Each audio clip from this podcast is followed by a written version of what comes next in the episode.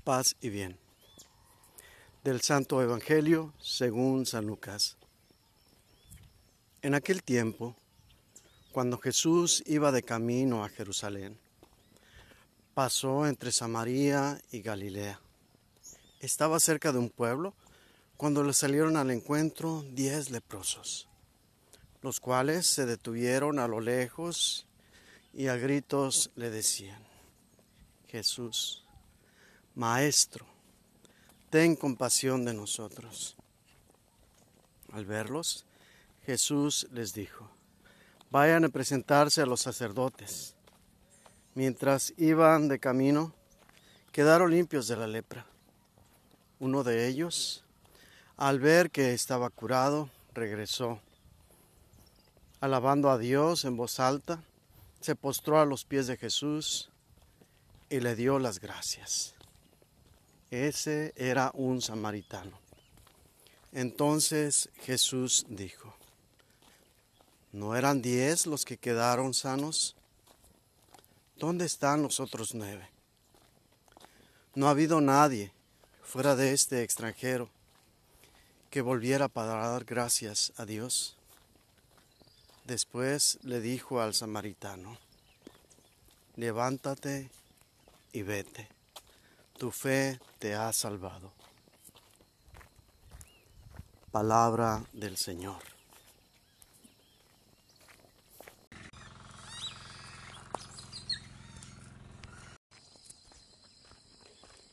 Para comprender la situación que se estaba viviendo en el pasaje que acabamos de escuchar del Evangelio, recordemos que los leprosos eran personas que se sacaban completamente de la población, porque la lepra era una enfermedad grave, mortal. Todo aquel que contraía la lepra terminaba con la muerte. Una manera de evitar los contagios, la epidemia,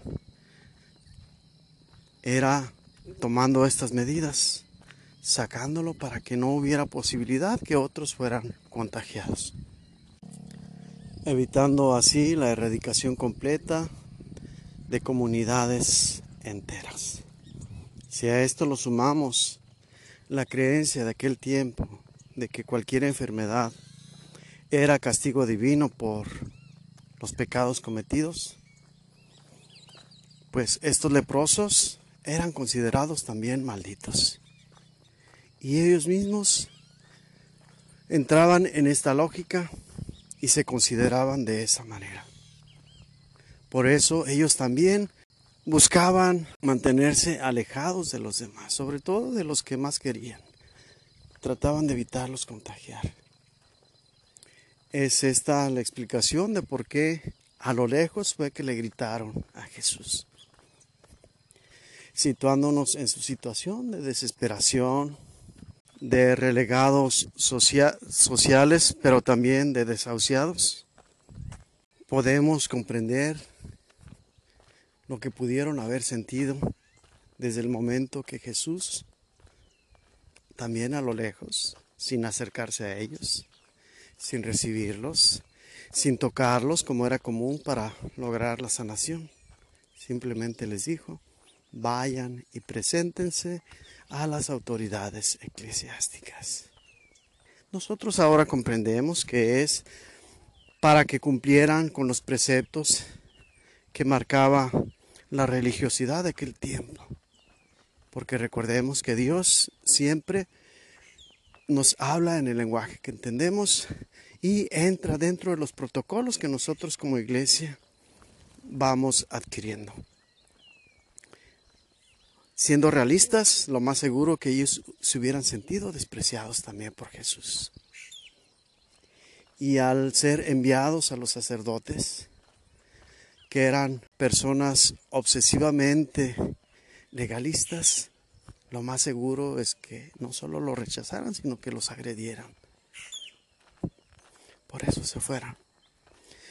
Sin embargo, sabemos que la fuerza de Jesús es tan grande que solamente bastó esta indicación para que quedaran sanos. Y ellos lo experimentaron durante el camino.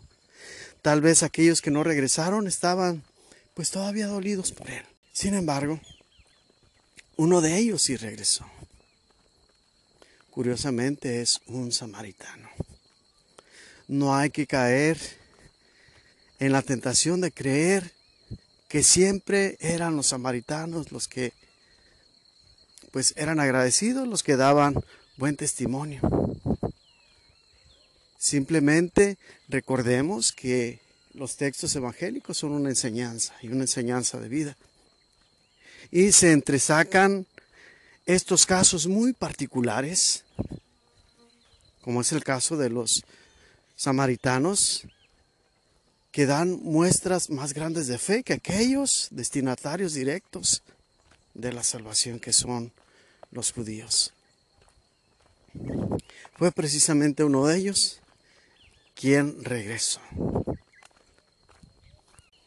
Aquel que por ser extranjero, la lógica humana diría que es más difícil que fuera agradecido con este judío llamado Jesús.